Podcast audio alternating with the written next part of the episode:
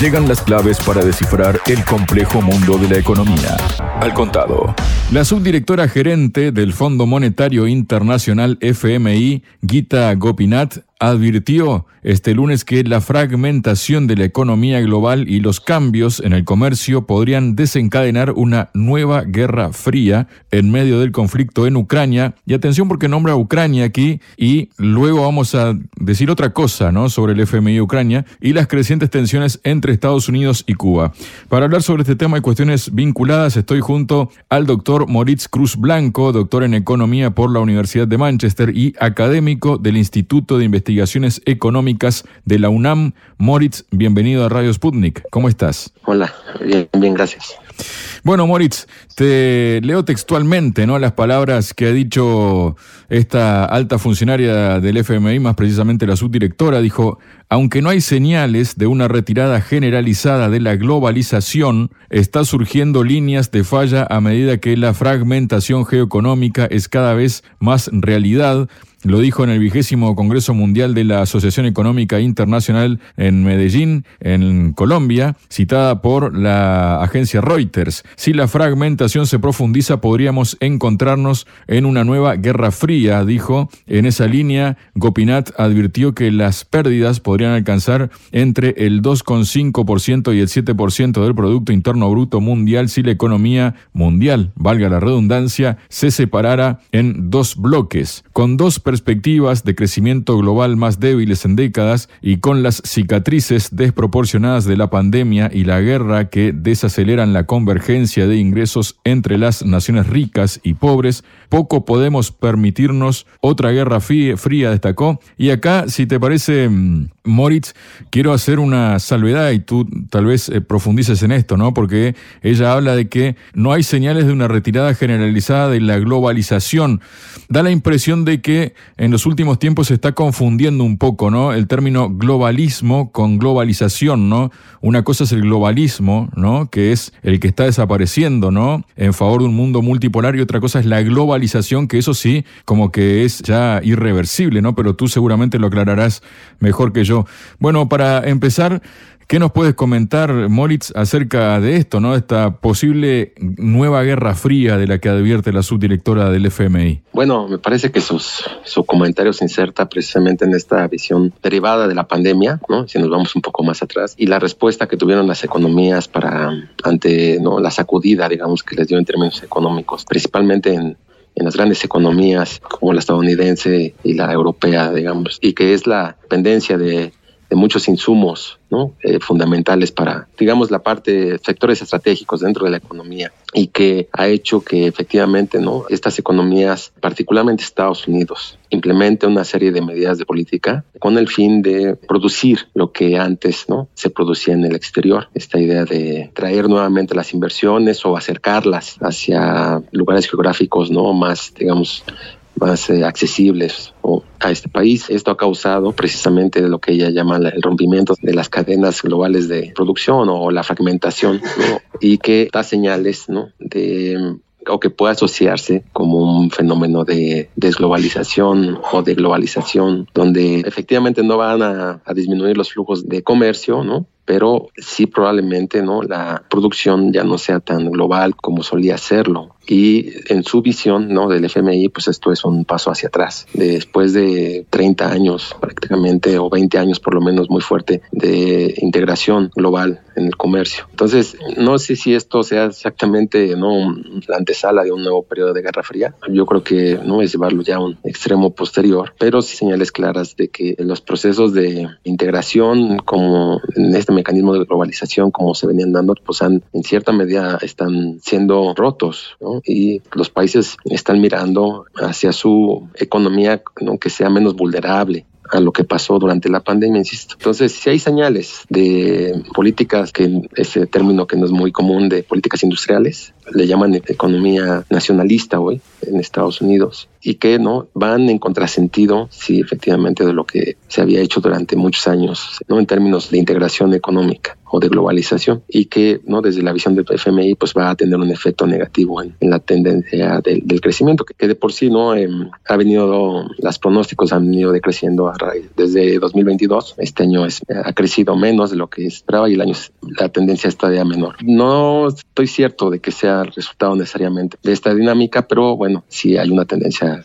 a un menor ritmo de crecimiento Claro, Moritz, porque bueno, hace décadas, eh, digamos que la industria estadounidense sufrió una deslocalización, ¿no? En favor de China por una cuestión de costos, de mano de obra sobre todo, ¿no? Pero en esta actual coyuntura, ¿no? En que mm, Estados Unidos se está dando cuenta que parece que su poder, su hegemonía se le está escapando como agua entre las manos, uno de los recursos que le ha quedado ha sido mediante mm, esta guerra proxy, esta gente proxy que es Ucrania, castigar sobre todo y hacer dependiente a la economía europea, dependiente de, Estados Unidos, ¿no? Sobre todo en el tema de los hidrocarburos, pero también con esa mm, ley de antiinflación que fue promulgada el pasado año, que favorece, digamos, la migración, sobre todo de la industria alemana hacia Estados Unidos, lo que está haciendo que está sumiendo a Europa y a su motor, que es Alemania, en la desindustrialización en favor suyo, ¿no? En favor de Estados Unidos. Y mm, bueno, esto también es una forma de tener controlado a Europa y, a su vez hacerlo más dependiente cada vez. Sí, ha sido toda una estrategia geopolítica, digamos, eh, que tiene detrás intereses económicos porque Estados Unidos efectivamente se ha dado cuenta de que China está surgiendo o es ya una, un rival en términos económicos y quizá eh, militares también y ha hecho todo lo posible para contrarrestar esta hegemonía. Una de estas medidas efectivamente puede haber sido la ¿no? el movimiento de la guerra Ucrania, eh, Ucrania-Rusia, y busca efectivamente pues volver a hacer Europa una, una, región que dependa de bastante de Estados Unidos menos que de Rusia y, de China potencialmente. Tiene toda esa lógica detrás, buscando reindustrializarse Estados Unidos, porque sabemos que la industria ¿no? finalmente es el motor de crecimiento y durante muchos años había padecido de desindustrialización, eh, consecuencia, por cierto, efectivamente del comercio del comercio mundial. Entonces hoy día está echando mano de todo eso que inicialmente rechazó, que es el proteccionismo, para, ¿no? de una forma, pues sí, velada, implementar políticas industriales que nos lleven a instaurarse nuevamente como un país fuerte en términos industriales y del cual dependan otras regiones eh, importantes, ¿no? Como es Europa, en esta guerra contra, contra China estratégicamente, ¿no? Pero contra pues, eh, sus aliados, aunque no está claro que Rusia sea uno de ellos, pero sí es claro que, por lo menos es enemigo de Estados Unidos, ¿no? En términos, todos términos. Entonces sí, sí está claro que la visión es estadounidense, ¿no? Es mantener su hegemonía de una u otra forma. Y la respuesta también de estas regiones, eh, particularmente de China y, Rusia, ¿no? Pues ha sido la que hemos visto, ¿no? Que es eh, intentar, ¿no? Lograr un contrapeso en la parte financiera, por lo menos, a través del uso de su moneda, no depender menos del dólar y obviamente mantener su fortaleza eh, económica, de lo cual, por cierto, pues ya es muy difícil que, que Estados Unidos pueda aislarse, porque hoy los productos chinos pues, son fuerte competencia de prácticamente todos los productos estadounidenses y han inundado el mundo ¿no? en una gran medida. Entonces, sí, es, todas estas medidas, digamos, son en la lucha de poder, ¿no? geopolítica y económica, y el resultado ha sido, me parece, ¿no? pues en términos de crecimiento global, esta tendencia a un menor crecimiento, pero también, bueno, se da por regir eh, el promedio global, pero claro, digo, en términos individuales, pues cada país tiene una tendencia fuerte, ¿no? Estados, China sigue creciendo muy fuerte, Estados Unidos no ha venido desacelerándose, la India, ¿no? Es un país que crece muy fuerte y otros grupos de países importantes, ¿no? Que, que han venido incrementando su crecimiento, pues ahí está incluso México, Brasil, en contraposición a otro grupo que se desacelera como Argentina, Chile. En fin, está bastante heterogéneo también. Cuando uno lo mira ya a nivel eh, individual. Moritz, eh, volvemos un momento más con las eh, declaraciones que ha hecho la subdirectora gerente del Fondo Monetario Internacional, Gina Gopinath. Señaló que intentar eliminar riesgos en las cadenas de suministro podría potencialmente revertir casi tres décadas de paz, integración y crecimiento que ayudaron a sacar a miles de millones de personas de la pobreza, advirtió que el panorama planteado inhibiría los esfuerzos del mundo para abordar otros desafíos globales que exigen cooperación internacional como la lucha contra el cambio climático y los desafíos de la inteligencia artificial. Debemos trabajar para evitar el peor de los casos y proteger la cooperación económica en un mundo más fragmentado. ¿Cómo podría cumplirse ese objetivo, Moritz? Mira, yo creo que tampoco nos deben de sorprender esos comentarios. Un organismo que, durante años ha defendido el libre comercio, la, globalización, la apertura ¿no? indiscriminada de las fronteras en, todos sentidos, menos el de la movilidad de personas. Es decir, ¿no? sigue promoviendo en última instancia esta idea de que el mejor mecanismo para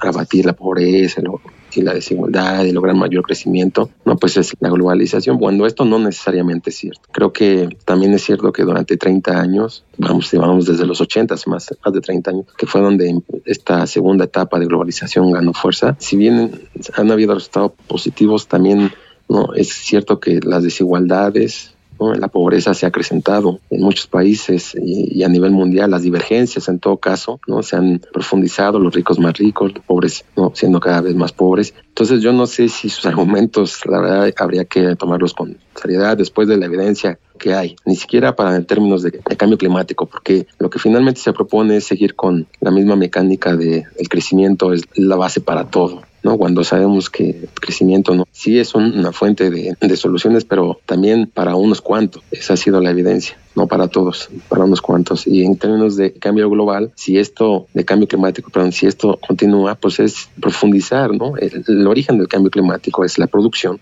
¿no? Como tal, y de seguir con esta mecánica, este objetivo, pues es difícil romper esa tendencia. Eh, de más producción, más contaminación, más uso de energéticos, nuevamente más contaminación. Y finalmente también es cierto que, que hay países y regiones que contaminan más, que son generalmente Estados Unidos, China eh, y Europa. Entonces, digamos, no sorprenden sus comentarios, pero tampoco no es que sean tan ciertos como lo señala de manera enfática. Hay mucha evidencia en contra de lo que dice y por eso mismo también los países no incluso otros están optando por otros mecanismos para eh, alcanzar mayor bienestar, no necesariamente crecimiento, mayor bienestar y otras propuestas para lograr revertir o por lo menos reducir calentamiento global. Entonces creo que habría que tomar no con tanta, no quiero decir seriedad, sino con mucha precaución ya los, los comunicados de organismos como el FMI y el Banco Mundial y la OSD, que tienen la misma agenda y que no necesariamente son soportados por la evidencia. Moritz, también volvemos, ¿no? Como empezábamos la conversación, porque advertía, como repetimos la subdirectora del FMI, sobre una fragmentación de la economía global y los cambios en el comercio que podrían desencadenar una nueva guerra fría en medio del conflicto en Ucrania, decía, ¿no? Y a propósito de eso, el directorio ejecutivo precisamente del FMI ha aprobado la asignación de unos 900 millones de dólares al régimen de Kiev, es decir, Ucrania, en el marco del mecanismo de crédito ampliado según un comunicado del organismo emitido el lunes de esta semana.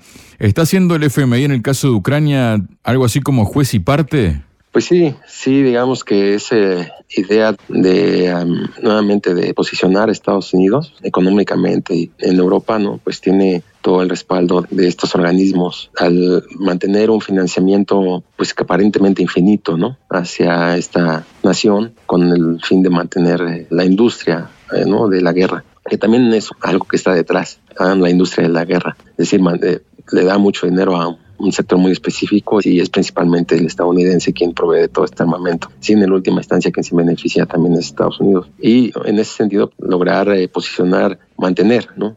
A Ucrania en esta batalla que en apariencia no la tenía ganada o con todas las medidas el apoyo global, ¿no? Aparentemente tenía una victoria eventual, pero no contaban realmente con la respuesta rusa y el respaldo, sobre todo que ha tenido, ¿no? De, otras naciones asiáticas que le han permitido, pues, mantenerse y lograr, ¿no? En todo caso, resultados económicos que parecían previsibles. Entonces, tampoco sorprende, ¿no? La parte de, del accionar del FMI, que siempre ha estado alineado a los intereses estadounidenses. Y yo insisto, no se avisora realmente este anuncio pues, apocalíptico de no una versión recargada de Guerra Fría, porque además, insisto, quien realmente está como contrapeso económico y político y militar incluso no de Estados Unidos no es Rusia ya, sino China. Y ahí las relaciones, aunque tensas, ¿no? Se mantienen eh, cordiales porque no en última instancia pues saben que no es lo más conveniente para ellos y quizá para el mundo en general. Entonces eh, no creo que se avicine como se menciona no esta idea de guerra fría pero el hecho de que Estados Unidos y organismos internacionales están apoyando a Ucrania pues tampoco es una buena señal ni para Rusia ni para el conjunto de países no que pues que están ahí eh, apoyándolo digamos de alguna manera eh, o al menos no bloqueándolo, ¿no? Que sería una forma de apoyo. Entonces creo que la situación sigue en el aire, ¿no? Ahorita relativamente estable, pero pues con ningún beneficio eh, para la región asiática y, y sí con beneficios para Estados Unidos y quien sufre pues realmente son los ucranianos. Muchas gracias, Moritz. Gracias a ti, Javier. Entender la economía para entender el mundo. Al contado.